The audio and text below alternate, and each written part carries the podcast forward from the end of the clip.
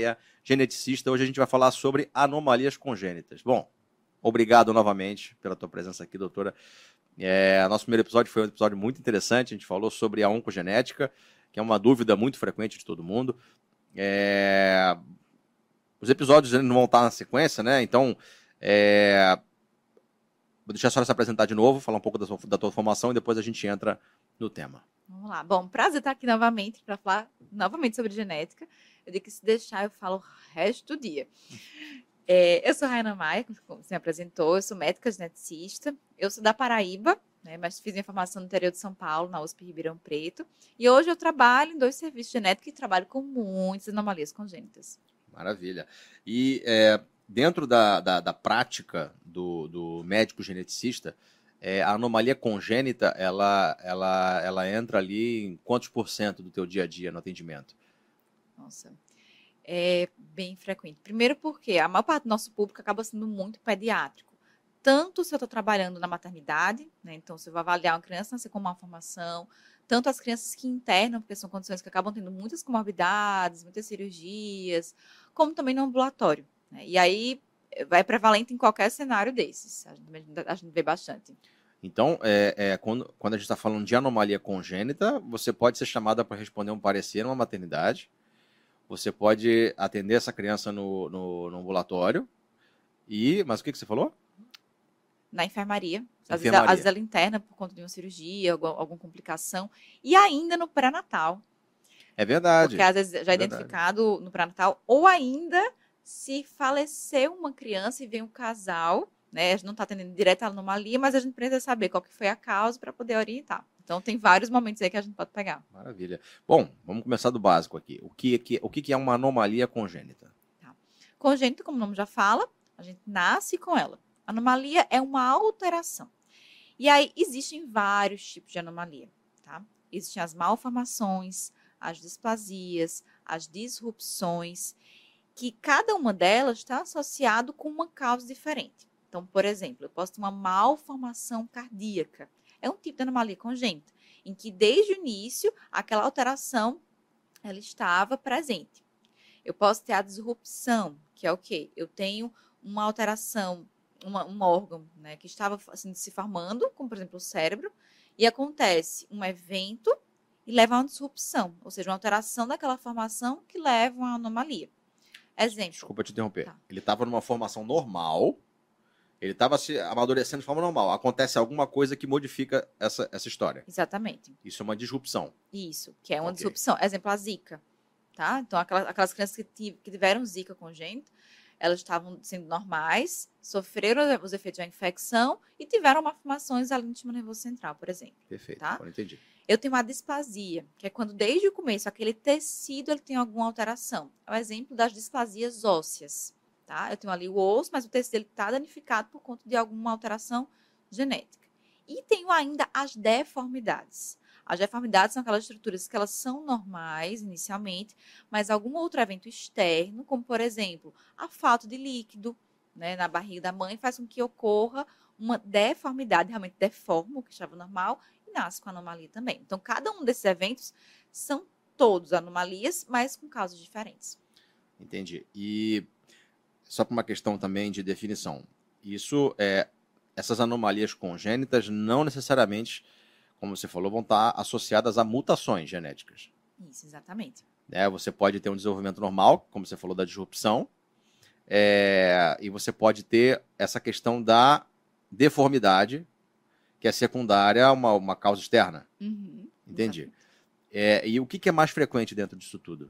Então, todos esses podem ser frequentes. Se a gente pensa, por exemplo, em infecção congênita, é muito frequente aquela, a gente pega aquelas tostes, né, toxoplasmose, sífilis, a gente vê muito. É, pode ser deformidade, como, por exemplo, falta de líquido por qualquer, qualquer motivo, deformidade, é, disrupção por conta de algum outro evento, mas pensando na genética, o que a gente vai estudar são as malformações. Mas por que, que o médico genético acaba vendo tudo isso? Porque como a gente vai estudar as anomalias e precisa entender qual que é a sua origem, a gente precisa entender o diagnóstico diferencial sobre cada uma delas, para poder orientar. Eu falei, imagino que seja para poder excluir o diagnóstico diferencial, Exato. né? Então, por exemplo, se eu tenho um efeito teratógeno, o que é que é isso? Se eu tenho uma substância né, ou um agente externo que afeta o desenvolvimento, seja na disrupção, ou seja na, na deformidade, por exemplo, é, e aí a gente vai ter desde a infecção, ao álcool, né, qualquer uma medicação, a gente precisa entender né, esses fatores, a gente entender essa teratogenicidade para poder ver se realmente é esse fator, pode ser, se pode ser uma síndrome genética. E então, o que, que basicamente desse, desse, todas essas abordagens que a senhora falou fica para o oncogeneticista? São as malformações? As malformações. Basicamente isso. Basicamente as malformações. Mas se eu chego na conclusão que. E as displasias, né? Que em geral as displasias ósseas elas também são. Displasias em geral são genéticas, muitas vezes. Mas quando você está falando. É, é, só uma questão até para poder compreender de uma forma mais simples. Quando você fala de malformação, a malformação ela, normalmente ela é relativa a um órgão. Isso. A displasia ela, é, ela é um problema de um tecido. Isso. Então, é, é, o órgão é uma coisa pontual, coração, por exemplo, fígado, pulmão, quando você fala tecido, ah, tecido ósseo. Isso. Você pode ser o tecido ósseo do corpo inteiro. Uhum. É isso? Exatamente. Não, é, é só, é só para uhum. deixar sedimentado. E, e, quando você fala, então, é, em malformação, quais são as malformações mais frequentes? O que, que mais aparece para ti no consultório? Malformações cardíacas, sistema nervoso central, de membros. É, e essas pensando nas malformações maiores, que são aquelas que a gente tem um impacto funcional. Mas é muito comum também a gente ver na genética as malformações menores, que são as dismorfias. Que a gente brinca que ninguém quer ser amigo de geneticista porque a gente fica olhando os defeitos. Né? A gente chega perto da pessoa já começa a olhar, porque a gente já tem esse olho treinado para ver essas dismorfias, que são as pequenas malformações. Então é um dedinho mais torto, um olhinho mais separado, um narizinho de um jeito, a orelha de outro jeito, que não tem impacto funcional em geral, mas que levam a suspeita de uma síndrome genética também. Entendi. E, e esses indivíduos que nascem com essas, com essas alterações menores, né, com essas, esses dismorfismos, é, é, todos eles devem obrigatoriamente ser encaminhados para um geneticista? A gente faz uma conta. A gente fala que acima de três dismorfias, a gente já pode ter indicação de fazer uma avaliação. Principalmente se está associado com uma malformação maior. Então, por exemplo, um indivíduo que tem uma cardiopatia associado com algumas dismorfias. Ou então, por exemplo, dismorfias e atraso de desenvolvimento neuropsicomotor né? Ou uma deficiência intelectual. Então aqui a gente vai ver o contexto. Porque se a gente for ver, todo mundo tem dismorfia. Procurando bem, a gente acha. É. Sempre é, tem alguma coisa errada. Uma orelha pode... maior que a outra. Exato. é, Só que a maioria dessas dismorfias, elas não têm um impacto clínico. Então, por exemplo, às vezes é aquela prega palmar única, né? Que pode estar presente na síndrome de Down, numa miopatia, né, que são as doenças musculares, miopatias congênitas, por exemplo, mas na população geral a gente também vê. Então, a gente tem que valorizar ali o contexto. Entendi um, antes de ontem, um paciente que tinha a prega palmar única e o filho nasceu com a prega palmar única também, pode até ser uma característica familiar, mas pensaram que era síndrome de Down. E aí, por uma característica só, não dá para pensar numa síndrome assim também. Tem que ver de novo o contexto. Entendi. E dentro das displasias, o que é mais frequente? As displasias ósseas. É, inclusive, a mais frequente que a gente tem é a condroplasia né? Que hoje a gente tem tratamento específico para melhorar a velocidade de crescimento, mas depende da região do, do Brasil que a gente está, as displasias ósseas estão associadas a erros do nosso metabolismo, como por exemplo a mucopolissacaridose, que também é uma condição muito frequente aqui no país. Então, na Paraíba, a gente tem muitos pacientes e que também tem um tratamento específico. Então, mesmo que tenha essa displasia óssea, alteração no tecido, eu posso ter diferentes causas, né? E posso, assim, também ter diferentes tratamentos. É, você falou da condroplasia, só para ilustrar. A condroplasia é aquele indivíduo que acaba tendo o nanismo, né? Que fica anãozinho. Isso é a principal causa do nanismo. Porque ele não, ele não, ele não tem a placa de crescimento do, do, do osso. A gente é tem, tem, uma alteração genética que é num gene chamado FG, FGFR3. E aí, por conta dessa alteração, tem um ganho de função nesse gene, impacta no crescimento desse paciente. Não só com a baixa estatura, como também com o curtamento dos membros. Então, se a gente repara, eles têm os braços mais curtos e as pernas mais curtas. Entendi. É, eu vi recentemente alguma coisa falando sobre um tratamento cirúrgico dessa condição, que o paciente ele até ganha estatura. Existe isso mesmo? Existe. É possível fazer a cirurgia de membros inferiores, é, mas isso aí vai resolver a questão dos membros inferiores, principalmente quando tem deformidade nos joelhos, tá? Ah, entendi. Mas o que a gente tem agora é uma medicação nova, tem exatamente um ano que foi aprovada para uso aqui no Brasil, em que ela vai melhorar a velocidade de crescimento desse paciente. A gente pode começar a partir dos dois anos de idade, né? E que aí vai ter um efeito global no tamanho desse paciente. E aí os estudos estão vendo se vai ter também impacto nessa desproporção dos membros superiores, que é uma das coisas que mais limitam esse, esse é, quem tem a condroplasia. Entendi. E, é, bom, hoje a, a, gente tem muita tecnologia a nosso favor, né, diferente de muito tempos atrás, que você só descobria que a criança estava com alguma anomalia quando ela nascia. É, hoje você já consegue diagnosticar muitas delas ainda né, na, na, no ventre materno. E daí, é, quais são as ferramentas mais é, comuns que a gente tem para fazer esses diagnósticos? Só ultrassom? Só aquele lance da, da. Como é que fala? Esqueci o nome. Da translucência nucal? O que, que a gente tem hoje de, de que a gente pode usar para poder fazer essa pesquisa? A gente tem duas técnicas de, de rastreio diagnóstico: invasivo e não invasivo. Do não invasivo, a gente tem as medidas por ultrassom, né, que vai entrar a transistência nucal, o osso nasal, o tamanho do fêmur, da cabeça, o tamanho da criança, que já pode dar uma dica para a gente. Mas a gente também pode fazer hoje o teste não invasivo, né, que é uma triagem pelo sangue materno. Então, a mulher está grávida, a gente faz o exame genético no sangue da mãe. É uma triagem, porque se a gente encontra uma alteração, depois a gente confirma com o não invasivo. Tá? Não é um exame que a gente indica para todo mundo, mas especialmente para mulheres que têm uma idade mais avançada, né? então mulheres acima de 35 anos, por conta do risco de síndrome de Down, ou aquelas mulheres que tiveram uma alteração na translucência nucal, por exemplo, ou em algum achado da ultrassom. E os invasivos, que a gente vai coletar o líquido amniótico, ou fazer uma biópsia de vírus corial, ou fazer a punção do cordão umbilical, aí a gente vai conseguir extrair o DNA do embrião, né, do feto, para poder a gente fazer o teste genético nesse material. Porque aí sim a gente vai conseguir confirmar. Qual que é a diferença desse teste que a gente faz no embrião do feto e o da mãe? Toda mulher, quando engravida, né, ela começa a receber pedacinhos, né, fragmentos do, do DNA da criança, que passam pela placenta. Então, a partir de 10, 12 semanas, a gente já tem uma quantidade significativa, que é quando a gente indica que dá para fazer o exame, é, para poder fazer esse rastreio. Só que, como são fragmentos, então, é a limitação da própria técnica que a gente não consegue ter 100% de certeza. A gente pode chegar a 99%, por exemplo, para síndrome de Down. Uhum. É por isso que é importante confirmar com um teste invasivo. Que aí, hoje em dia, a gente pode fazer qualquer exame, inclusive. Desde os testes genéticos, já dosagens enzimáticas, por aí vai. Mas quando é que você vai indicar, por exemplo, um teste invasivo? É quando você faz um ultrassom que vem alterado? Ou, ou sei lá, tem uma história familiar? Quando é que você vai submeter uma mãe a um, uma coleta né, no, no líquido do amniótico, enfim, do sangue do neném? Se já tinha alguma alteração na TN, a gente pode oferecer. TN se cons... é a... a transistência nucal. Transistência nucal. Que é aquele sim. que, gente, aquele faz com 11, 12 semanas. Só que se a gente consegue fazer o NIPT, que é esse teste não invasivo, seria ótimo. Esse não invasivo é no sangue da mãe. Que é no sangue da mãe. O problema é porque é um exame caro e que nem sempre a gente consegue fazer, né? Não, tá, não é tão acessível. É, e aí, se eu já vejo alguma alteração na transistência nucal, se já sei história familiar, se já tem um suspeito, a gente pode indicar o teste invasivo, né?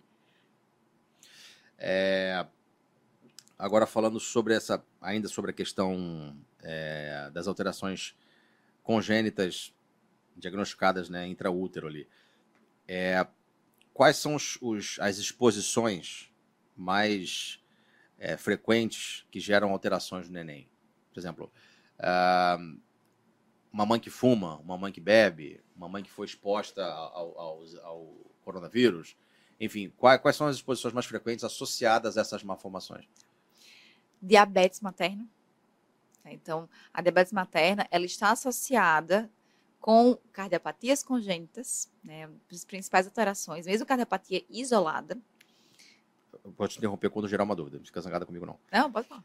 É, você falou que a, a diabetes ela causa cardiopatia congênita. Mas é por conta do efeito da, da insulina ou da glicose mais alta fazendo alguma coisa no neném? O que da que... glicose mais alta. A mulher, inclusive, nem precisa ter usado insulina. Só o fato de ter uma glicose alterada, a gente já pode ter risco de cardiopatia, que é a mais comum. Mas a gente pode virtualmente ter várias outras alterações, inclusive uma que é muito específica, que é a, a síndrome de regressão caudal em que a gente tem um defeito aqui na medula e alteração nos membros inferiores. Está muito relacionado. Perfeito. Desculpa. Esse seria o um primeiro ponto. E aí tem também exposição à medicação, por exemplo, a isotretinoína, que é o famoso Rakutan que a gente usa para acne, que dá alterações em orelha, por exemplo. E várias outras. Cada uma delas tem um efeito diferente, por isso que o uso de medicação durante a gravidez tem que ser orientado pelo médico, principalmente no primeiro trimestre, em que os órgãos estão se formando. As infecções congênitas, toxoplasmose, zika, rubéola, sífilis, cada um deles pode ter diferentes efeitos, desde surdez, cardiopatia, alteração do sistema nervoso central, é, a exposição a outros agentes tóxicos, como, por exemplo, álcool. Álcool dá o que a gente chama de síndrome fetal alcoólica, em que a gente pode ter dismorfias na criança, olhinho mais estreito, lápis superior mais fino, alteração na orelha, e também déficits cognitivos. Nem sempre a gente tem a carinha de SAF, que a gente chama da síndrome, mas eu posso ter o efeito fetal de exposição ao álcool, que é déficit cognitivo, hiperatividade, transtornos comportamentais, dificuldade escolar, por conta da alteração funcional que eu tenho no cérebro. Né? Isso é uma coisa bem importante, porque a gente acha que beber um pouquinho não tem problema, mas não existe, existe dose segura de álcool na gravidez. Eu ia te perguntar isso agora. Nossa, é na sequ... É, assim que você me descer, deixa eu te perguntar isso. Se existe dose alguma segura de álcool, então. Nem princípio, dose, zero. Zero. É zero. Liberou para. Não é nem saber que está grávida, liberou para engravidar tem um potencial de engravidar, não está usando nada para evitar, é zero álcool. Principalmente porque a gente só descobre que está grávida lá com oito, seis semanas, que é o período que tem informação sistema nervoso central da criança. Então, até ali, se a mulher bebeu, ela já tem um potencial de expor esse bebê ao álcool. Lembrando que a dose que a mulher ingere é a mesma que chega na placenta. Então, pode ser pouquinho, mas esse pouquinho vai chegar no bebê. E também não existe um período da gravidez. Ah, já estou no final da gravidez. Eu tenho impactos desde a formação né, que levam às alterações fetais, às anomalias, até a questão funcional também, que vai entrar nesse aspecto. Tá? Maravilha. A questão do tabagismo e exposição a drogas, a tem, também pode ter potencial, mas principalmente de causar uma restrição no crescimento do bebê, né, ou exposição ao álcool durante a gravidez, há problemas respiratórios, por exemplo. Sim. E outras drogas, cocaína, maconha, também é, alteração de comportamento. Isso tudo a gente está falando da, da questão da gravidez, né, gerando uma malformação, né? Qualquer coisa que pode afetar o crescimento do neném, gerando uma malformação. Essas malformações, elas acontecem é, é, porque um órgão está se formando e você alterou estruturalmente, barra geneticamente, aquele órgão e ele cresceu de forma diferente. Seria isso. basicamente isso. Isso. Mas é uma alteração genética, como a gente falou, que afeta aquele órgão especificamente. Isso. Ela não, não se vai... reflete em outros. Eu não vou afetar a genética do bebê. Sim. Quando um órgão está se formando, a gente tem as informações genéticas que vão dar as instruções. Né? Então, orienta para virar para um lado, para virar para o outro, para a estrutura vir em um lugar e para outro. E aí, esse processo né, de teratogenicidade, de influência de outros agentes, vai afetar essa formação vai perturbar esse processo. Então, esse, esses sinais que a gente dá, por exemplo, vai fazer com que a gente tenha um sopro, uma alteração da estrutura. Né? Tem várias formas disso acontecer. Os mecanismos eles são muito específicos, mas não afeta a genética do bebê. Tá? Perfeito, perfeito. É, bom, e onde entra o, o, o médico geneticista dentro da, da, da, condição da anomalia? Por exemplo, é, te chamaram para avaliar uma criança recém-nascida e você diagnosticou que aquela criança tem uma malformação cardíaca. O teu papel ali, ele, ele entra em, em, em onde é que você consegue atuar ali para minimizar os efeitos, enfim, para indicar um tratamento? Como é que funciona? Primeiro a gente saber a questão da etiologia, qual é a causa, tentar chegar num diagnóstico. É uma alteração isolada, né? A gente pode ter uma predisposição na família, do mesmo jeito que a gente tem para outras condições, predisposição para cardiopatia. Né? Então, saber disso sabendo que tem ali uma suspeita de uma condição genética, a gente vai conduzir ali a investigação, né? Só os exames adequados. E no fim, seja um caso isolado ou seja um caso sindrômico, a gente vai poder orientar a família com relação ao risco daquilo ali acontecer novamente. Né? Então, olha, foi um caso isolado ou não, tem risco de tantos por cento de acontecer de novo. E também, no caso sindrômico, o que, é que a gente pode esperar que aconteça, além do que foi encontrado. Então, por exemplo, é, atendi essa semana um caso que era uma genitália ambígua, né, que é uma formação também, que tem muitas causas. E a gente fez a investigação e veio com alteração no cariótipo da criança, era uma deleção parcial do braço longo do 18, do cromossomo 18. E a partir dessa informação, eu já sei que essa criança ela tem mais chance de ter hipotireoidismo, ter baixa estatura, ter deficiência intelectual, de ter quadros de déficit auditivo, Então, a gente vai orientar qual vai ser o segmento dessa criança, que a criança está agora com 10 dias de vida no máximo. Mas eu já sei o que é que eu posso esperar nesse segmento dela e já vou me antecipar. Então, já encaminhei a criança para físio, ela vai ser encaminhada para fono, já solicitei outros exames para ela para fazer essa investigação. Então, às vezes, de uma malformação, eu consigo delinear outras coisas para o paciente. Bom, maravilhoso isso, maravilhoso.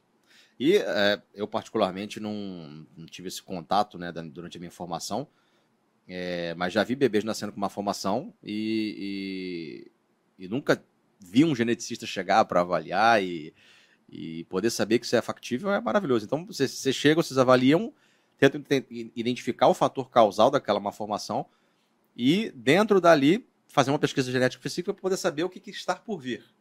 É, é basicamente isso. É, o que pode estar associado depende muito do diagnóstico. A gente não consegue prever tudo também, tá? Claro, claro. Mas se eu fecho um diagnóstico de uma síndrome, eu consigo pensar se aquele paciente tá, vai ter risco de ter algumas outras alterações associadas a essa síndrome, né? Síndrome é um conjunto de características. Podem ser malformações, pode ser deficiência intelectual, baixa estatura.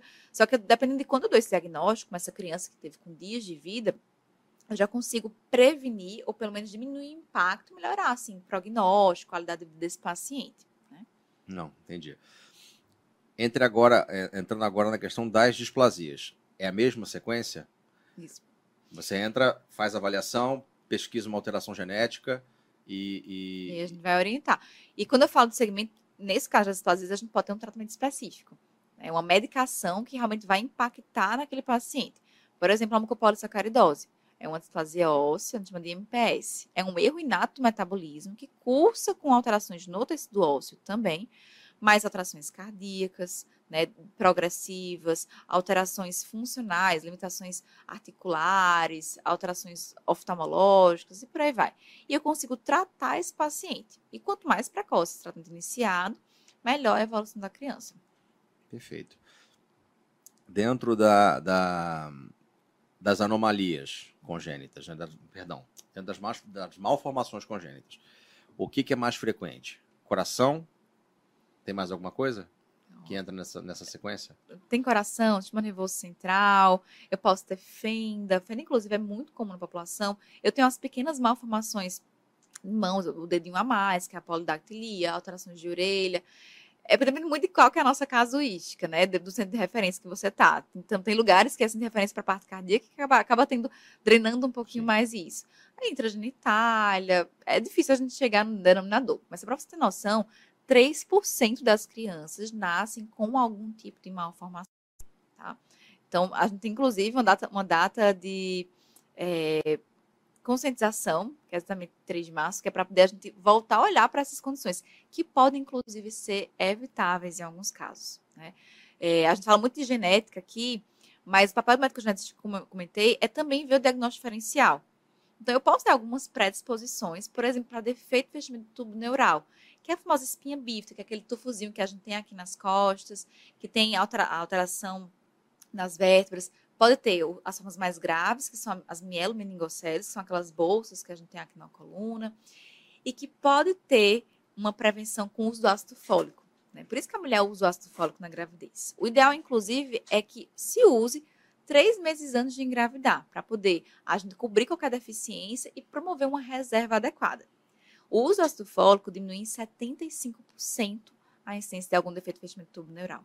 É, hoje eu vejo colegas de profissão que estão querendo engravidar já começam ácido fólico antes de, de, de, de, tentar engravidar. Pois é, e se tem história familiar, ou seja, já teve um outro caso na família, ou se o pai ou a mãe é portador, por exemplo, de espinha bífida, a gente ajusta a dose. Então, normalmente a gente usa 400 microgramas, mas se já tem uma história familiar, eu imagino que tem ali uma predisposição, por conta de alguns efeitos de metabolismo desse ácido fólico.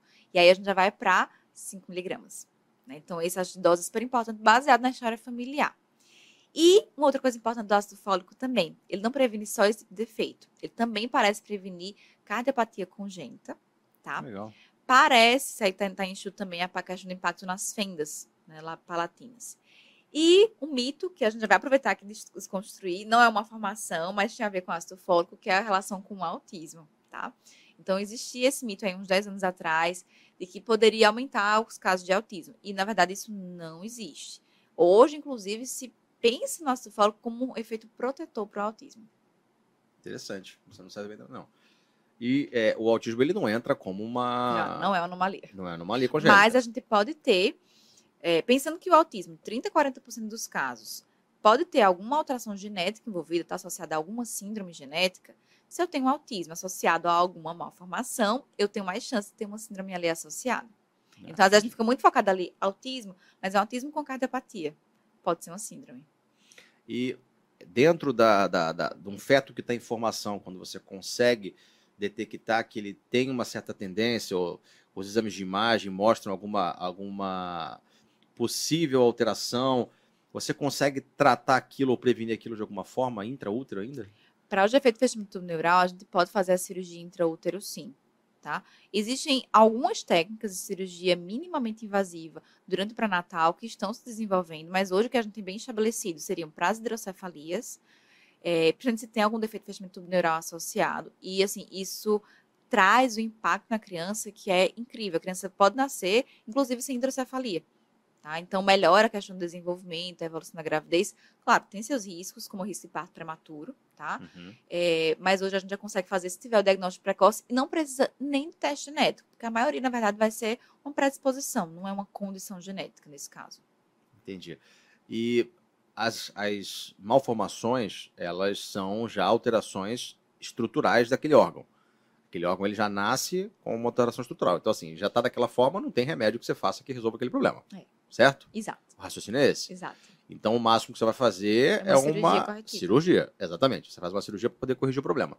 O que é diferente do que você falou da, em relação às displasias. Isso. A displasia não é que eu vou conseguir reverter completamente ela, e nem tem para a maioria das condições, na verdade. Mas existem algumas específicas que hoje a gente consegue tratar, que é o caso da condroplasia e das mucopolissacaridoses. A medicação, ela não trata necessariamente a causa da displasia, a alteração genética, e sim é, o, o efeito daquele gene ali associado. Entendi. É, quando. Como é que eu vou perguntar isso aqui mais de uma forma mais, mais fácil de entender? Quando você tem o, o- o diagnóstico já dentro de uma alteração fetal nos exames de imagem. Por exemplo, ah, tem uma translucência nucal alterada, ou é, é, enfim, o, o geneticista ele já pode entrar nesse momento? Sim. Ou você tem que esperar o neném nascer ou fazer um teste mais específico? Não. Pelo contrário, o ideal, inclusive, no mundo ideal, é que o médico geneticista ele já entre nesse momento, para poder indicar melhor o exame, né? Ou se vai fazer alguma outra investigação complementar. E também orientar a família. Né? Aqui a questão do diagnóstico, muitas- muitas famílias falam, ah, mas por que, é que eu preciso fazer exame agora? Ninguém é obrigado, realmente, até pelos riscos que a gente tem associado à, à própria técnica, que pode ser invasiva. Mas a gente tem que pensar que eu tenho um diagnóstico durante a gravidez, prepara muito mais esses pais. Se eu tenho um diagnóstico de qualquer síndrome, por exemplo, prepara a equipe médica. Então, se eu sei que é uma síndrome de Down, eu já vou garantir que vai fazer o eco fetal, saber se eu tenho uma cardiopatia congênita, vou preparar a estrutura para receber esse bebê, qual vai ser a condição clínica, e preparar psicologicamente os pais também, né? Que ninguém espera que o filho tenha alguma alteração, mas se tiver, o que, a gente pode fazer, o que a gente pode esperar nesse contexto? Então, a gente já consegue é, iniciar o apoio psicológico para eles. E é fundamental depois que a criança nasce. E daí você, você também pode, de repente, guiar um teste mais específico, né? Sim. É muito famoso a gente falar do cariótipo, né, que é o que a gente costuma coletar, pensando na síndrome de Down, por exemplo. Mas eu tive paciente agora recente que é, fez a, a morfológica e viu que tinha uma alteração no corpo caloso.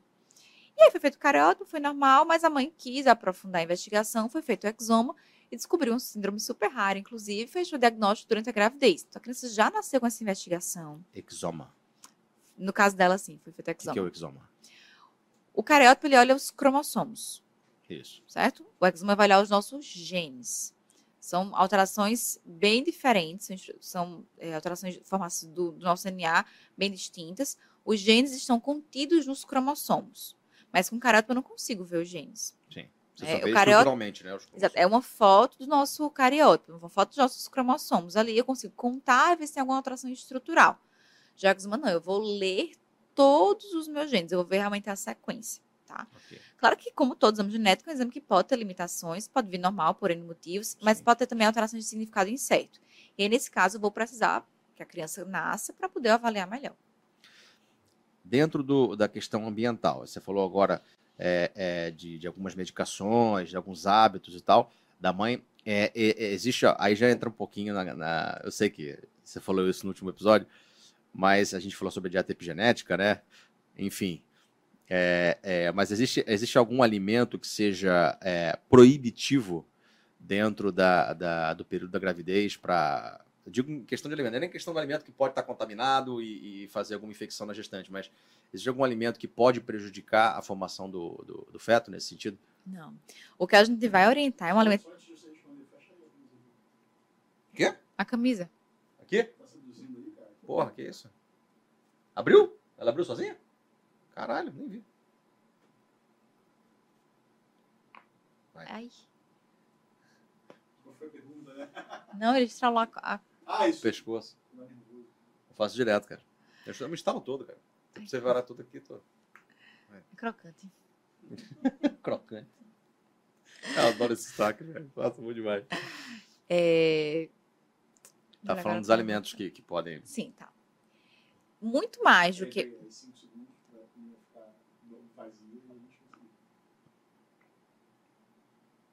Muito mais do que um alimento especificamente, a gente vai preconizar que a dieta ela seja saudável, tirando o álcool, né, tirando as toxinas.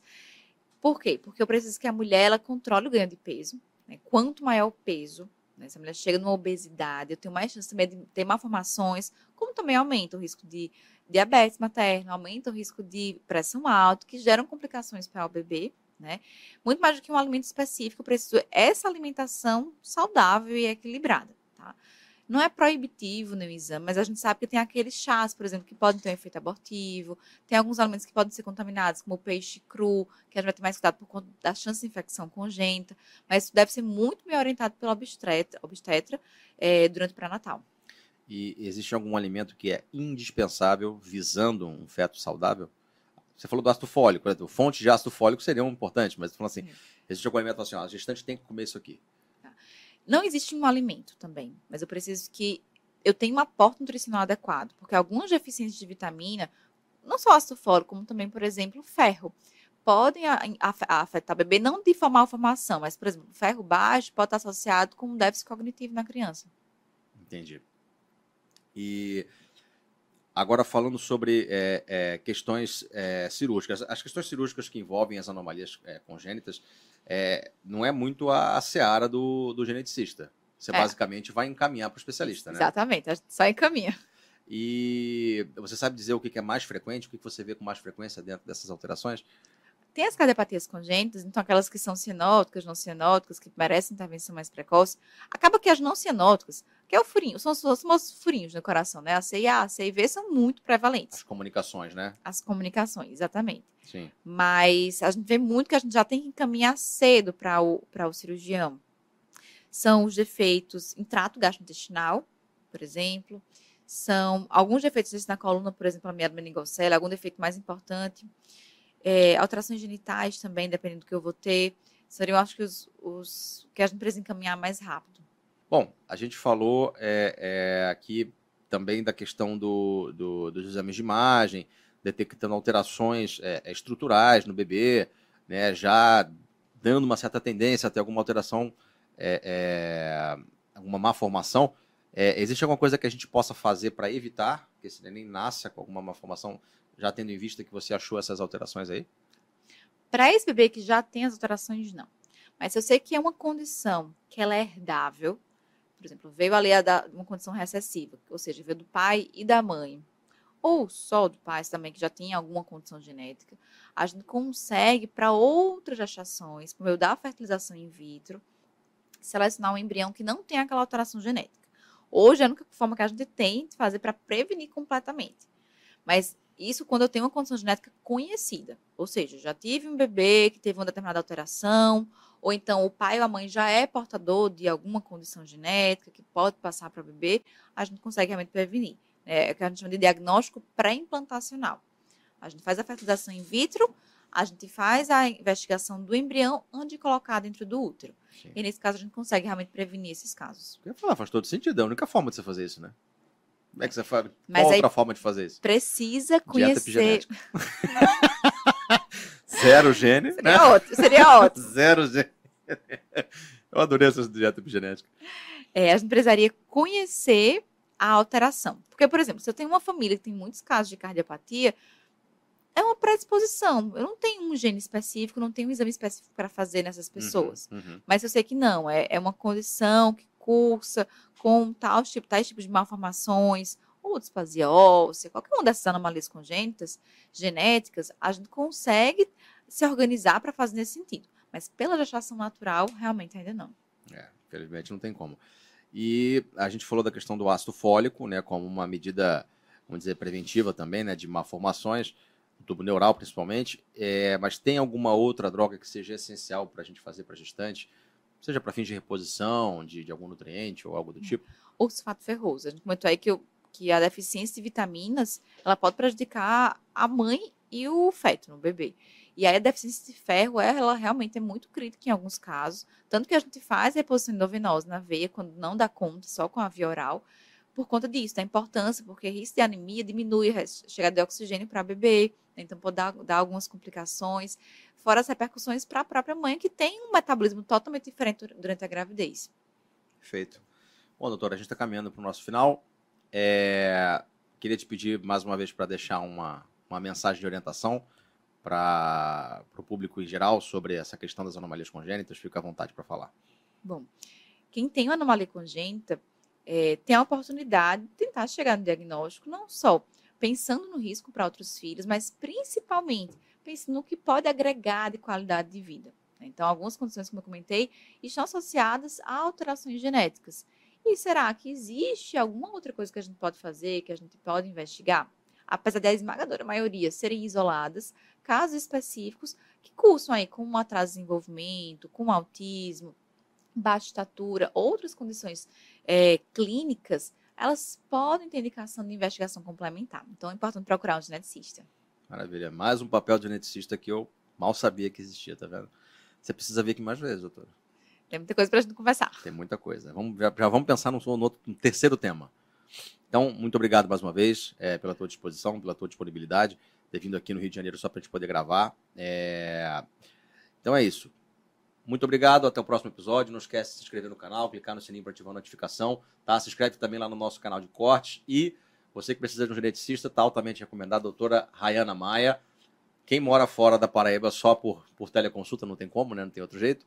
E, ou você está atendendo fora da, da, da, da Paraíba? Então, por enquanto, só a Paraíba. Paraíba. Por enquanto, só no estado da Paraíba. Grande de uma pessoa.